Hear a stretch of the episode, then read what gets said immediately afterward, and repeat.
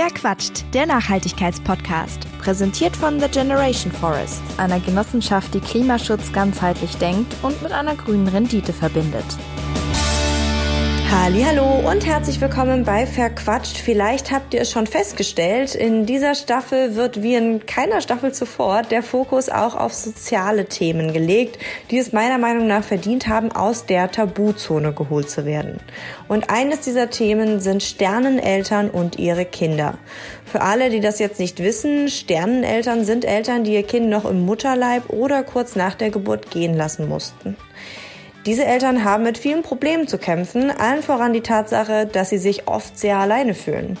Nadja Frank arbeitet seit vielen Jahren daran, genau das zu ändern. Sie ist nämlich die Erfinderin des Sternenbandes. Wie sie dazu kam und wie sie die Diskussion um Sterneneltern, Fehlgeburten und den damit verbundenen Themen in unserer Gesellschaft beurteilt, das erzählt sie in dieser Folge von Verquatscht und damit wünsche ich euch jetzt ganz viel Vergnügen. Hallo Nadja. Hi Marisa, ich freue mich. Ja, ich mich auch. Ähm, ich bin extrem gespannt auf diese Folge, weil wir über ein paar unterschiedliche Themen sprechen werden, aber dazu später mehr. Du hast ja in erster Linie mit dem äh, Sternenband ein Erkennungszeichen für Sterneneltern geschaffen. Erzähl doch mal, wie bist du dazu gekommen? Hm, wow, gleich die große Frage am Anfang. ähm, ja, wie bin ich dazu gekommen? Ich wollte unbedingt Hebamme werden, beziehungsweise ich fange eins weiter vorne an. Ich bin gelernte Bankkauffrau und es hat mich nie interessiert. Also meine Oma äh, hat gemeint, Kind, lernen was Anständiges. Und so bin ich in der Bank gelandet und habe da über zehn Jahre meines Lebens äh, verdümpelt ähm, mit etwas, was mir keinen Spaß gemacht hat. ähm, ja, und dann war ich schwanger mit unserem ersten Mäuschen. Und da habe ich gemerkt, hoppla, alles was Schwangerschaft, Geburt, Wochenbett, ähm, angeht, interessiert mich einfach unglaublich. Ich fand das so spannend und darüber hinaus, also eben nicht nur dieses, oh, ich bin schwanger und ich kaufe mir jetzt so ein Mami-Büchlein, sondern ich habe mir wirklich richtige Fachbücher gekauft und habe die auch richtig gewälzt, studiert, verschlungen, wie auch immer man dazu sagen möchte. Und ja, da bin ich dann tatsächlich das erste Mal über, über das Thema stille Geburten gestolpert. Und irgendwie, aus welchem Grund auch immer, hat mich genau dieses Thema einfach nicht mehr losgelassen. Und dann habe ich mir in den Kopf gesetzt, ich möchte Hebamme werden und möchte mich dann um Sternenkinder kümmern. Ja, das war so das erste Puzzleteilchen. Das zweite Puzzleteilchen war dann eine gute Freundin, die dann auf unserer Hochzeit, da waren wir beide ungefähr, ja, sie, sie müsste Ende dritter Monat gewesen sein, ich war Anfang vierter Monat. Ähm, sie hat auf unserer Hochzeit ihr Kind verloren. Ähm, wir waren super, super, also wir hatten super viele Gäste und von daher ist mir gar nicht aufgefallen, dass sie gegangen ist. Und ich dachte einfach, als ich es später bemerkt habe, naja, sie wird müde sein, ne? so diese typische Müdigkeit, die man am Anfang halt haben kann. Und dann habe ich halt leider ein paar Tage später erfahren, dass es eben nicht so ist und dass sie auf unserer Hochzeit ihr Mäuschen verloren hat. Und das war... Ja, es war ein Schock, es war krass, es war nicht wirklich zu begreifen. Und jedes Mal, wenn man halt jetzt an die Hochzeit zurückdenkt, dann denkt man natürlich auch damit dran. Und ja, dann wusste ich irgendwie, ich, ich will was tun, aber ich wusste noch nicht was und wie. Und für sie war ich sowieso der falsche Ansprechpartner, weil wenn sie mich äh, sieht mit meinem Bauch, dann sieht sie halt auch immer genau, wie weit sie wäre. Und da haben wir dann erstmal Abstand voneinander genommen. Ich habe sie halt gefragt, ob es ihr weh tut, wenn sie mich sieht. Und ähm, das hat sie bejaht. Und ich habe aber gesagt, sie darf jederzeit auf mich zukommen, wenn sie sich dazu bereit fühlt. Und gegen Ende der Schwangerschaft ist sie dann auch wieder auf mich zugekommen. Und wir, unsere Freundschaft hat sich dadurch wirklich einfach noch viel mehr vertieft und ja, gegen Ende der Schwangerschaft haben wir uns wirklich oft gesehen und auch die letzten Silvester zusammen verbracht. Also ja, sehr, sehr schön, dass es so ausgegangen ist und nicht anders. Ähm, ja, das war das zweite Puzzleteilchen und das dritte war dann, dass unsere Tochter einen Herzfehler hatte. Der wurde bei der Feindiagnostik festgestellt und es hieß, sie muss zwischen dem siebten und neunten Lebenstag operiert werden. Was ziemlich krass war, weil ähm, es halt hieß, naja, wenn sie nicht operiert wird, dann stirbt sie sicher, weil wenn der Duktus zu ist, das ist so diese äh, Verbindung beim Herzen, dann, äh, dann ist es halt vorbei. Ich so, ach so, schön. Hat man mir halt einfach mal so in einem 40-Minuten-Gespräch klargemacht, ähm, was da auf uns zukommt. Die Chance lag bei 97 Prozent, äh, um da jetzt mal den Wind aus den Segeln zu nehmen. Sie wurde zum Schluss nicht operiert. Ähm, und es ist wohl alles okay. Ja, genau. Also dazu dann vielleicht später noch mal mehr, äh, kann ich gleich ja noch mal erzählen. Also mh, genau, Ärzte. Ähm, ja, und das vierte und letzte Puzzleteilchen war dann tatsächlich, als ich auf Instagram oder Facebook, ich weiß nicht mehr, wo es war, ein Video gesehen habe ähm, da haben sich so 20 Sternenmamas und Papas zu Wort gemeldet und haben so über ihren Verlust gesprochen. Und die letzte Aussage von allen denen war, dass sie sich alleine fühlen. Und von dem Wissen, was ich mir bis dahin ja schon angelesen hatte, wusste ich, sie sind nicht allein. Jede zweite bis dritte Schwangerschaft endet in einer Fehlgeburt, in einer kleinen Geburt, in einer stillen Geburt, wie auch immer man das nennen möchte. Und ähm, ich war geschockt, dass sich Menschen in der Trauer dann auch noch alleine fühlen müssen. Und dann ist mir ein Geistesblitz gekommen, ob es denn nicht eventuell ein Erkennungszeichen geben könnte. Und dann habe ich gegoogelt, Erkennungszeichen, Sterneneltern, Schmetterlingseltern, was auch immer, und habe tatsächlich nichts gefunden. Und dann habe ich noch in der gleichen Nacht 20 Mamis angeschrieben. Ist ja recht einfach, Hashtag Sternmama und dann einfach angeschrieben. Habe ähm, gesagt, dass mir der Verlust leid tut und dass ich gehört habe, dass sie sich alleine fühlen und dass ich das ganz schlimm finde und ob sie denn ein Erkennungszeichen kennen und wenn nein, ob sie eins tragen würden. Und mir haben alle geantwortet, nein, sie kennen keins, aber ja, sie würden eins tragen. Und dann habe ich noch in der gleichen Nacht mein Material bestellt und so ist das Sternenband ja, geboren worden. Wahnsinn, was für viele Teile da sozusagen dazu geführt haben, dass sich da für dich sozusagen so ein, so ein Weg ergeben hat, ne? Ähm, wie das manchmal eben auch dann so zusammenpasst und irgendwie sich fügt, sage ich jetzt mal. Ja, verrückt, ähm, verrückt. Vielleicht nochmal für die, die das Band nicht kennen. Es gibt dort, ähm, es gibt bei den Bändern unterschiedliche Varianten mit bunten Perlen. Ähm, wofür stehen die und warum äh, ist diese Unterscheidung wichtig vielleicht? Ja, ähm, es ist ein schwarzes, dünnes Gummiarmband ähm, mit einem echt versilberten Stern. Das ist quasi immer. Und dann gibt es farbige Perlen und die Perlen stehen für die Kinder. Ähm, für jedes Kind gibt es eine einzelne Perle. Gelb fürs erste Trimester, grün fürs zweite Trimester, rot fürs dritte Trimester, grau, wenn das Kind außerhalb des Bauches gelebt hat. Und dann gibt es noch ein Geschwisterarmband, die bekommen immer blaue Perlen dran. Und es gibt jetzt neu auch, was heißt neu, ist jetzt auch schon wieder länger, das Kinderwunschband, wo eben nur der Stern dran ist und keine Perle. Genau, und ich selber, ich habe mir das gar nicht so rausgesucht. Ich wollte eigentlich ein Band für alle haben.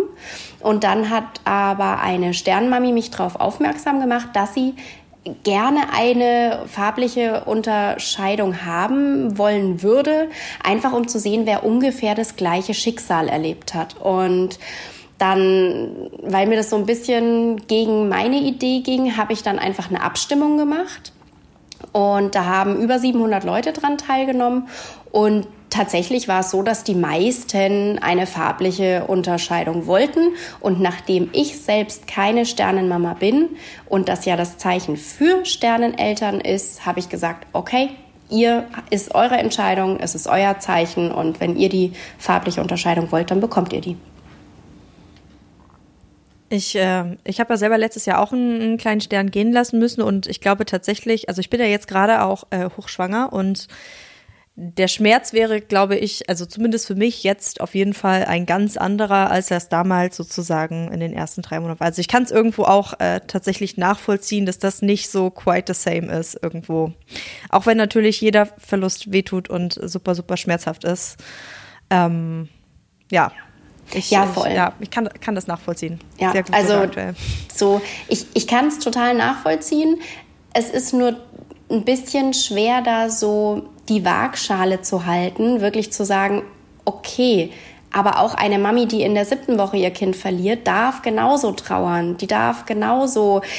Also oftmals ist es ja dann noch schwerer, weil eine Mami, die einen dicken Bauch hatte, die wird als Mami angesehen. Oder wenn das Kind schon auf dem Spielplatz irgendwo gespielt hat, ne, dann weiß jeder, oh ja, da war ein Kind da, oh ja, die Mama darf traurig sein. Und wenn aber nichts ersichtlich war nach außen und wenn dann vielleicht noch nicht mal diese zwölf Wochen rum waren, das heißt, man konnte noch nicht mal seine Freude mit den Mitmenschen mitteilen, ähm, dann ist es für die Menschen total schwer, die Trauer nachzuvollziehen. Und deswegen finde ich das, es ist in jeder Situation es ist einfach immer doof und es ist einfach es darf immer eine Trauer da sein. Es muss nicht, klar.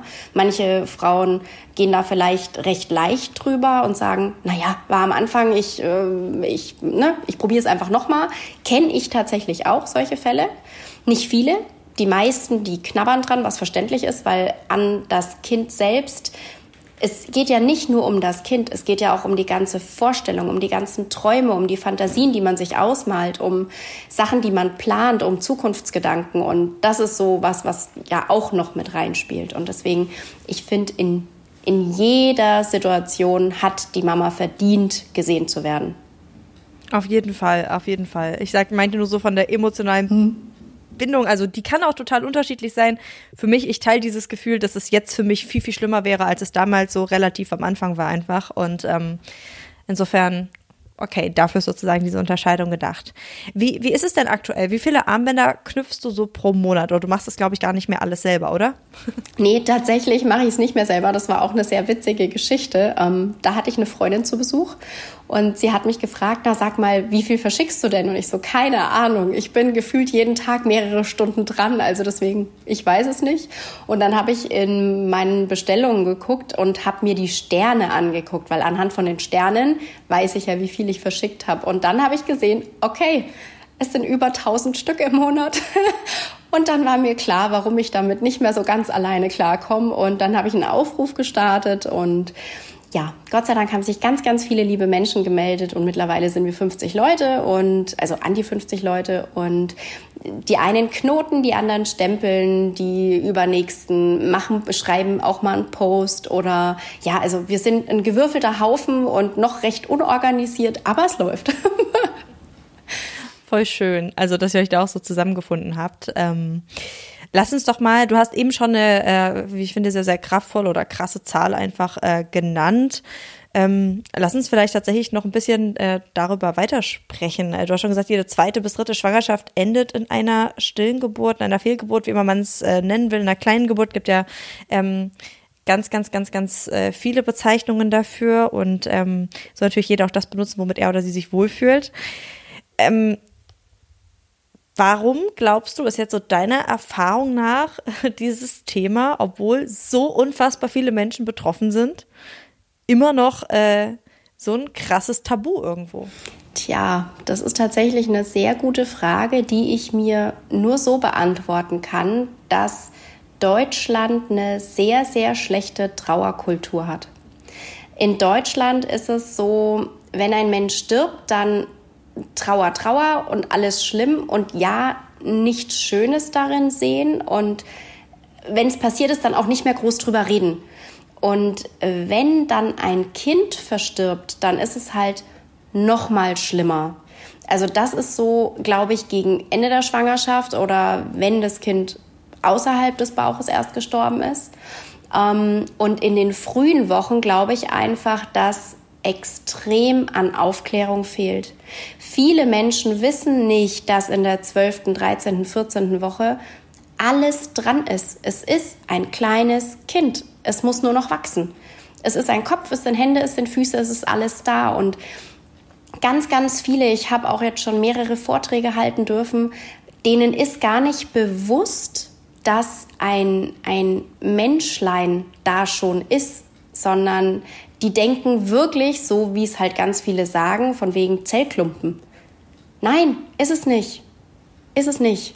Und ich finde es so, so schlimm und selbst, selbst wenn es dieser äh, bös gesprochene Zellklumpen ist, ist es so, wie ich vorhin gesagt habe, dass ja doch auch Gefühle dranhängen. Die Mama ist meiner Meinung nach eine Mama, sobald sie einen positiven Schwangerschaftstest in der Hand hat. Ich habe sogar mal in einem Buch gelesen, man darf sich als Mama fühlen, selbst wenn man nur schwanger werden möchte, weil du stellst dich ja schon komplett drauf ein. Du lässt vielleicht die Zigaretten weg, du lässt den Alkohol weg, du achtest auf deine Ernährung, du machst vielleicht ein bisschen mehr Sport. Das heißt, deine, deine ganzen Gefühle und dein ganzes Leben stellt sich ja schon auf dieses, ich möchte schwanger werden, ich möchte Mama sein, ein. Und somit lädt die Seele ja da schon das Kind zu sich ein. Und deswegen, es ist natürlich super schwer für ganz verkopfte, faktische Menschen zu sagen, sie darf Mama sein, auch wenn sie noch nicht mal schwanger ist. Ja, das, dessen bin ich mir bewusst. Aber ich finde trotzdem, dass wir unser Herz einfach ein bisschen öffnen sollten für die Frauen, die eben so empfinden und die vielleicht schon jahrelang probieren, schwanger zu werden. Und es klappt ja nicht immer von jetzt auf gleich. Und deswegen finde ich, wenn, wenn ein positiver Test in der Hand da ist, spätestens ab diesem Zeitpunkt sollte die Frau als Mama angesehen werden, wenn sie das möchte.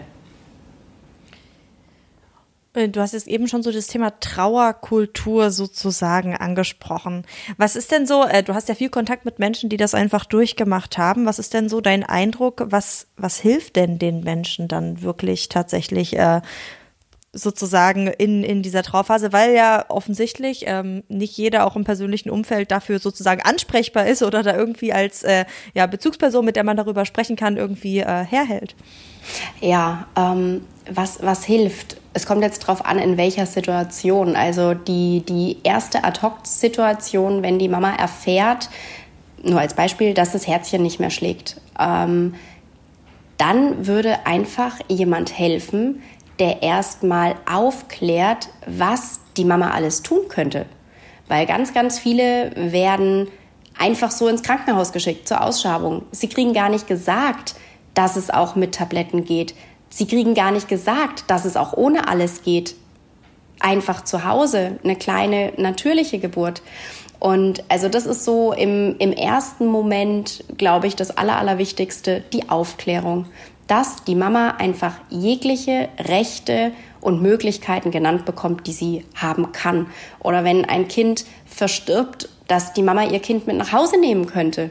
Also später dann geboren, meine ich. Ne? Ähm, oder dass man einen Sarg auch selbst bemalen könnte. Oder, oder, oder. Also da gibt's ja ganz, ganz viele Möglichkeiten. Also wirklich diese, diese Aufklärung, das ist so das.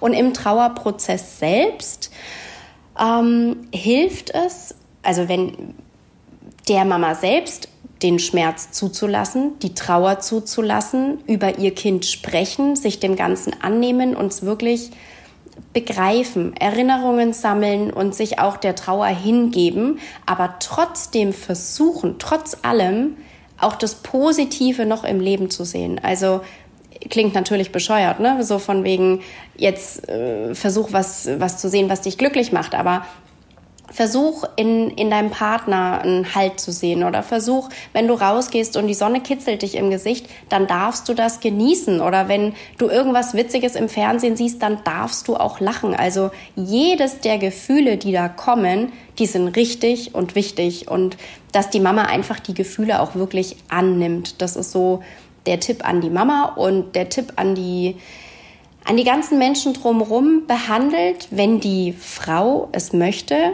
behandelt die Frau als Mama, denn sie ist eine Mama und rede mit ihr über ihr Kind, rede mit ihr über die Geburt, rede mit ihr, gib dem Kind einen Namen, nenn das Kind auch beim Namen und das ist so der Tipp, den ich geben kann, weil oftmals, wenn man einfach darüber spricht, ist schon super viel getan. Mhm. Wir haben jetzt viel so über die, über die Mutter gesprochen, aber natürlich verliert auch der Partner oder die Partnerin ein Kind. Wie ist denn da so dein, dein Eindruck? Ist da, also ich, ich habe äh, immer, also oder in meinem persönlichen Umfeld so die Erfahrung gemacht, dass die Mütter tatsächlich involvierter sind, einfach weil es auch der eigene Körper ist. Man fängt dann auch an, so ein bisschen manchmal zumindest so zu hinterfragen, kann mein Körper das und hm, ne, ähm, da ist natürlich diese persönlichere Note, bin ich dran schuld, habe ich was falsch gemacht, viel, viel größer, aber trotzdem verliert natürlich auch der Partner, die Partnerin ein Kind. Ähm, äh, wie ist da so äh, deine Erfahrung? Ähm, gibt es diesen großen Unterschied sozusagen? Also kannst du das so auch so ein bisschen nicht empirisch durch eine Studie, aber so sozusagen aus der Praxis mit mehr Eltern, als ich das jetzt sozusagen habe, ähm, äh, ja. bestätigen? Ja, absolut. Ähm, ich wünschte, ich könnte es nicht, aber ich kann es tatsächlich. Ähm, Bestellungen sind oder Besucher der, der Sternenbandseite sind zu 97 Prozent Frauen. Ich spreche die Männer genauso mit an. Ich vertagge die Männer genauso. Ich habe immer Sternenpapa mit dabei stehen. Ich spreche immer Sterneneltern an. Und ähm, man erreicht sie nicht so. Und ich glaube, dafür gibt es zwei Gründe. Der, oder kann zwei Gründe geben. Der erste Grund ist der, weil Männer, wie du sagst, eben noch nicht so involviert sind, weil sie eben tatsächlich einfach nicht trauern, weil sie sagen, naja, war schwanger, aber es war am Anfang, ist jetzt so, probieren wir es halt nochmal. Wenn sie natürlich den Menschen leiden sehen, den sie lieben, das steht nochmal auf einem anderen Blatt, das ist hart. Ähm, aber rein dem Kind gegenüber sind ganz, ganz viele Männer da sehr abgeklärt, weil es nicht ihr Körper ist, weil sie keine hormonelle Umstellung haben.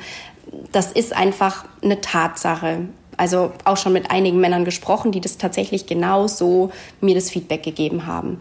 So, das ist das eine. Und zum anderen gehen Männer damit anders um. Also wenn jetzt eine Schwangerschaft weiter fortgeschritten ist ähm, oder das Mäuschen erst nach der Geburt verstirbt, dann trauern die Männer sehr wohl. Doch unsere, unsere Gesellschaft erwartet, dass die Männer stark sind und genau das versuchen sie zu sein. Sie weinen dann nicht, sie reden dann groß nicht drüber, sie sind Meister des Verdrängens. Auch das habe ich schon, ähm, ja, kriege ich immer wieder mit. Ähm, und daraufhin wirkt es für die Frauen oftmals als er trauert nicht, was aber gar nicht stimmt, weil eigentlich ist er noch ist er genauso kaputt wie sie, nur sie redet drüber und er nicht und sie kommt mit ihrer Trauer aber damit weiter und er nicht. Weil eine Trauer muss bearbeitet werden. Wenn du die versuchst zu verdrängen, ist das wie mit einem vollen Wasserglas. Es kommt ein Tropfen und noch ein, noch ein, noch einer und irgendwann läuft es halt über. Und ich glaube, da sind die Frauen besser, weil es eben von ihnen auch nicht so erwartet wird von den Männern, dieses Verdrängen und hart sein und stark sein. Und ähm, ja, das kann ich so zurückspiegeln. Hm? Hm. Echt krass. Also anders, anders kann man es nicht sagen. Also ging mir tatsächlich äh, oder uns ähnlich sozusagen, dass ich das ähm, ja viel stärker einfach gefühlt habe und für meine Mama war das so, oh, war ja nichts. und ich so, ich konnte das überhaupt nicht fühlen. Ähm, also ich habe inzwischen meinen Frieden damit gefunden, dass es halt einfach unterschiedlich ist und dass es halt dazu gehört. Aber ähm, ist natürlich im ersten Moment erstmal hart, wenn man so diese Situation so krass unterschiedlich bewertet und es halt um so ein emotional aufgeladenes Thema wie ein Kind geht. Ne? Das muss man halt einfach auch gerade mal sagen. Ähm, Du hast ja dieses Jahr bei der Wahl zur Miss Germany teilgenommen und da deine Geschichte erzählt und natürlich dadurch auch einen enormen Beitrag dazu geleistet, dass dieses Thema aus der Tabuzone rauskommt. Ähm, warum war denn Miss Germany für dich der richtige Ort, diese Geschichte zu erzählen, beziehungsweise dieses äh, Thema zu platzieren? Ich hatte bei der Staffel davor ähm, eine, eine gekannt, die da mitgemacht hat und die hatte ich schon vor ihrer Teilnahme bei Miss Germany gekannt und ähm, dann gesehen, sie macht bei Miss Germany mit und war dann erst irritiert. Und dann habe ich gesehen, dass Miss Germany eben nicht mehr dieser klassische Schönheitswettbewerb ist, sondern es geht darum, authentische, echte Frauen zu finden, die ein Herzensthema haben. Und ich meine, ich bin echt, ich bin authentisch, ich habe ein Herzensthema und ich habe mich da einfach angesprochen gefühlt. Und mein großer Wunsch war, dass wenn ich da mitmache, dass ich einfach viel mehr Aufmerksamkeit bekomme, um das Thema wirklich aus der Tabuzone zu holen. Leider ist es nicht wirklich aufgegangen. Ich glaube, dann hätte ich unter die Top 10 kommen müssen. Ich habe es ja nur unter die Top 20 geschafft.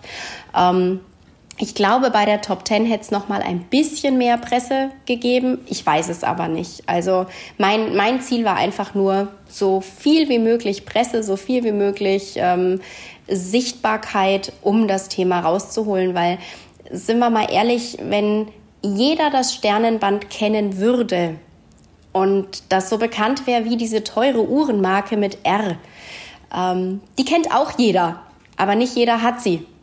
Und so könnte das mit dem Sternband auch sein. Das muss ja auch nicht jeder haben, aber trotzdem sollte es jeder kennen, weil wenn dann eine Frau Ende 30, Anfang 40 auf einer Familienfeier ist, ähm, wird sie vielleicht nicht zum fünften Mal von ihrem Onkel gefragt, warum sie denn noch keine Kinder hat.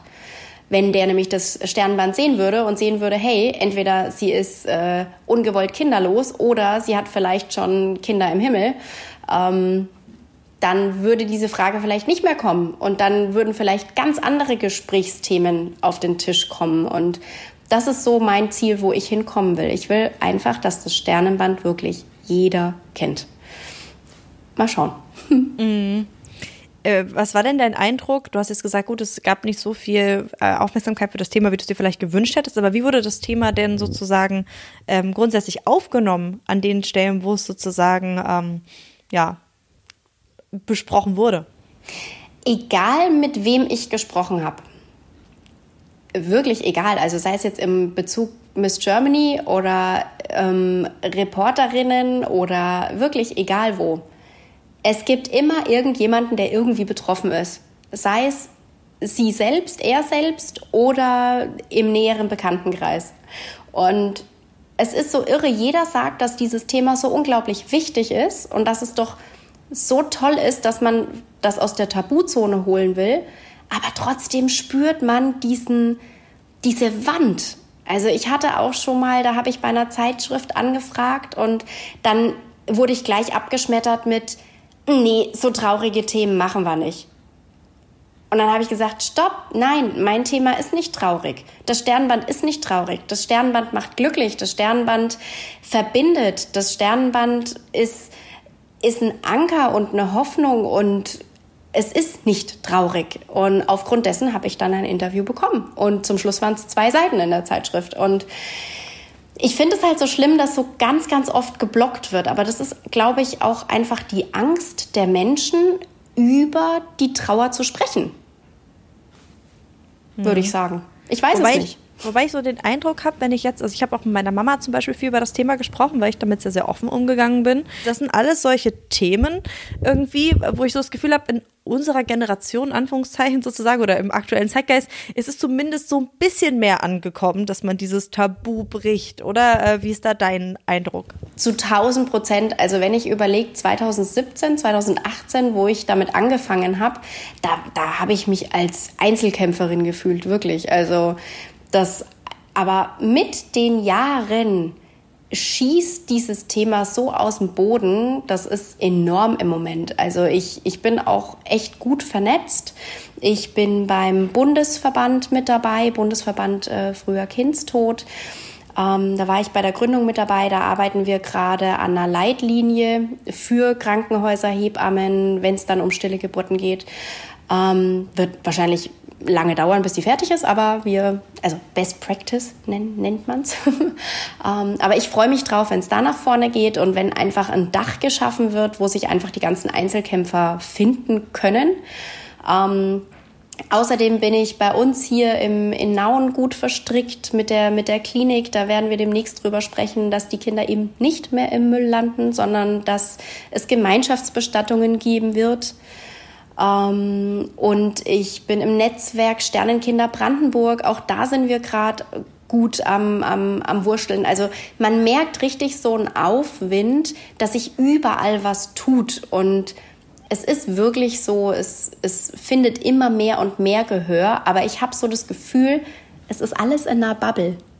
Also ich glaube, alle, die in dem Thema sind, die sind dafür offen und die finden sich auch mittlerweile. Aber wenn du nach außen guckst, ist es immer noch ein Tabuthema. Würde ich jetzt so widerspiegeln. Spannende. Ich, ich kann dazu überhaupt nichts sagen oder keine Einschätzung abgeben, weil ich da überhaupt nicht tief genug in dieser äh, Bubble eben drinne stecke. Ähm, ich hatte eben nur den Eindruck mit den Generationen, dass man zumindest da so merkt, dass es da schon Unterschiede im Umgang gibt, sagen wir es mal Voll. so.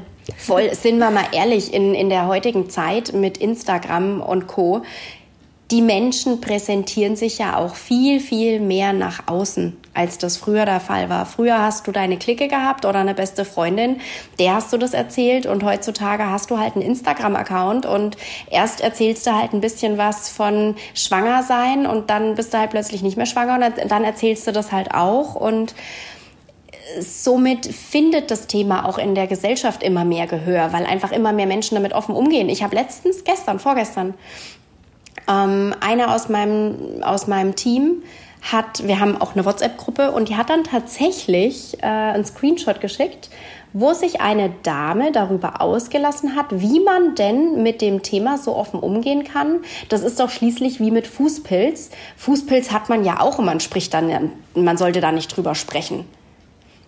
Ja, ich war äh, schockiert ich war geschockt. Es war auf Facebook. Wenn es auf Instagram gewesen wäre, hätte ich der Dame definitiv geschrieben, aber auf Facebook bin ich nicht aktiv. Also das hat, macht alles ein, ein Helferengelein von mir. Ähm, aber ich fand das unmöglich, ein Kind mit Fußpilz zu vergleichen. Ich bin immer noch, ich bin auf 180, wenn ich drüber nachdenke, aber ich denke nicht weiter drüber nach. Ähm, ja, aber das zeigt, gerade solche Sachen zeigt einem halt einfach, dass da noch ganz schön viel Luft nach oben ist. Völlig absurd. Also mal abgesehen davon, dass äh, Fußpilz wohl nicht den gleichen Leidensdruck erzeugt wie ein äh, Kind, was man verloren hat. Hallo? Ja. Und zweitens, also auch über Fußpilz darf man reden. Also, Richtig. Also mal ja, ganz, äh, ja, ja. nee, nee, mal wirklich. Also mal so ganz, ja, gut. Ja, ja. Macht sprachlos, ne? ja, ich weiß nicht, was ich dazu sagen soll. Ich könnte jetzt eine komische Anekdote, aber die lasse ich lieber weg. Ähm, lass uns lieber nochmal auf die, auf die Stirnbänder zu sprechen kommen. Ähm, was ich nämlich total schön finde, ist, dass der Preis der Armbänder nicht fix ist, ne? sondern die Eltern können ja geben, was sie wollen, was ein total inklusiver Ansatz ist, weil man ansonsten eben vielleicht jemanden ausschließen würde, der das finanziell nicht leisten könnte. Ähm, ich habe gelesen, dass du mal in einem Interview gesagt hast, dass sich das deshalb natürlich nicht rechnet, also dass du nicht davon hauptberuflich leben kannst. Was machst du denn aktuell hauptberuflich?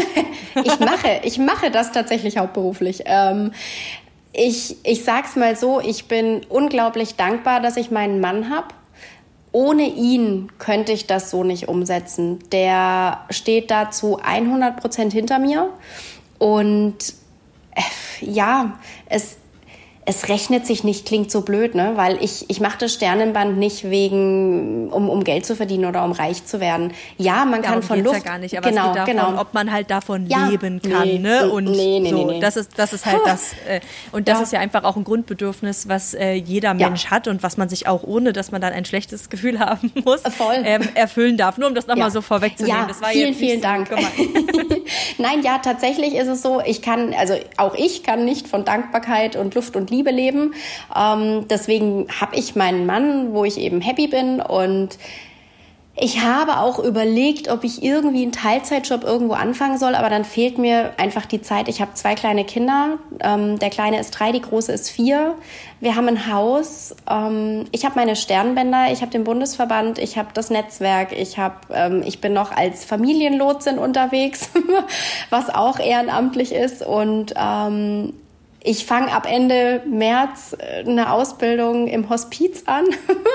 also nicht eine Ausbildung, eine Weiterbildung. Also ich, ich habe einfach meinen Themenbereich gefunden und ich will in dem Thema bleiben, koste es, was es wolle. Und wenn es halt einfach so ist, dass gerade von mir nicht wirklich Geld beigesteuert wird, mein Ziel ist schon, und da kann ich ganz offen und ehrlich sagen, mein Ziel ist schon, Geld zu verdienen. Irgendwann mit irgendwas. Aber es soll bitte in diesem Bereich sein. Ich habe auch überlegt, ob ich in Richtung Trauerbegleitung gehen soll. Weil die schießen ja auch gerade aus dem Boden wie die Irren, wenn, wenn ich das jetzt mal so ganz salopp sagen darf. Ähm, aber es fühlt sich für mich irgendwie nicht richtig an, dafür Geld zu nehmen. Es, es widerstrebt meinem Herz. Ich, ich kann es nicht sagen, es, es fühlt sich einfach nicht richtig an. Und was ich mir vorstellen kann, was ich ja tatsächlich auch schon mache, wenn ich äh, für eine Klasse gebucht werde, wo ich dann ähm, über das ganze Thema sprechen darf, dann kriege ich da eine Vergütung und das sind 40 Euro für die Stunde. Das ist jetzt nicht die Welt, ja. Aber wenn man jetzt sagen könnte, man könnte als Rednerin Vorträge halten oder man schult Personal oder oder oder, dann geht's in die Richtung, wo ich sage, da habe ich dann auch kein Problem mit Geld zu verdienen. aber am Kern selbst möchte ich kein Geld verdienen. Ich habe jetzt Ende, Ende März, glaube ich, ein Gespräch mit der Stiftung in München. Ähm, vielleicht kann aus dem Sternenband eine Stiftung werden. Ich weiß es nicht. Ich hatte auch überlegt, ob es ein Verein werden soll. Aber beim Verein ist es tatsächlich so, dass man mich abwählen könnte. Und das lasse ich mir von niemandem wegnehmen. Und deswegen kommt für mich ein Verein nicht in Frage. ja. Ist ja auch äh, in gewisser Weise wahrscheinlich sowas wie ein Baby von dir einfach. Voll. Dass du dir jetzt halt, ja, ja als, als Mutter lässt man sich nicht abwählen. Nee, genau. geht, geht nicht. nee. Ähm, ja, spannend. Ähm, ich kann das total verstehen. Ich verstehe diesen äh, komischen Beigeschmack beim Thema Trauerbegleitung und so. Ich, ich könnte es auch nicht, da irgendwie ein Preisschild dranhängen. Aber die Idee mit den äh, Weiterbildungen, gerade so für Hebammen und sowas, äh, ich glaube, das ist ein richtig cooler Weg sozusagen, wie man auf äh, einerseits sozusagen den, den Sterneneltern etwas Gutes tun kann, weil man denen eben etwas äh, mitgibt und auf der anderen Seite, wenn dann äh, Krankenhäuser oder Hebammen, Schulen die Kundinnen und Kunden sind, dann ist das schon irgendwie mit sich vereinbar, sozusagen dafür auch ein bisschen Geld zu nehmen, weil du machst ja eine wertvolle Arbeit und äh, die darf man sich auch vergüten lassen. Genau, ja. Ja, liebe Nadia, danke für deine Zeit. Vielen, ja, vielen Dank, dir. dass du uns deine Geschichte erzählt hast. Und ähm, ich packe natürlich den Link zur Seite von Sternenband äh, in die Show Notes und in die Beschreibung der Folge. Also wenn ihr da mehr erfahren wollt, dann äh, klickt euch dort einfach mal durch. Und ansonsten, ja, vielen Dank, dass du dich für dieses spannende Thema ähm, stark machst und äh, das ein bisschen aus der Tabuzone holst. Jawohl, ja. Vielen, vielen Dank, dass ich dabei sein durfte. Du willst aktiv gegen den Klimawandel vorgehen, das Artensterben verhindern, für mehr soziale Gerechtigkeit sorgen und eine grüne Rendite erzielen? Dann bist du bei The Generation Forest richtig.